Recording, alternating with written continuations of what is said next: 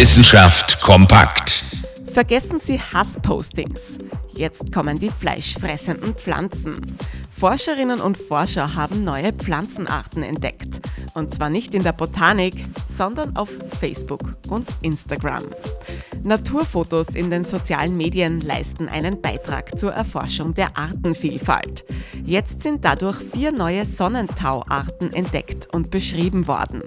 Diese fleischfressenden Pflanzen sind in Westaustralien heimisch und sehen sehr hübsch aus. Oder Instagrammable, wie man heute sagt.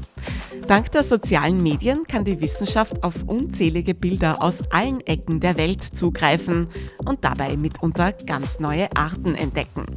Und das mit deutlich weniger Aufwand als bei Feldforschungen. Nach dem Motto Schützen kann man nur das, was man kennt, ist das Teilen von Naturfotos auf Instagram und Co auch ein kleiner Beitrag zum Naturschutz. Von den sozialen Medien zur Artenvielfalt mit nur wenigen Klicks. Interessante Themen aus Naturwissenschaft und Technik.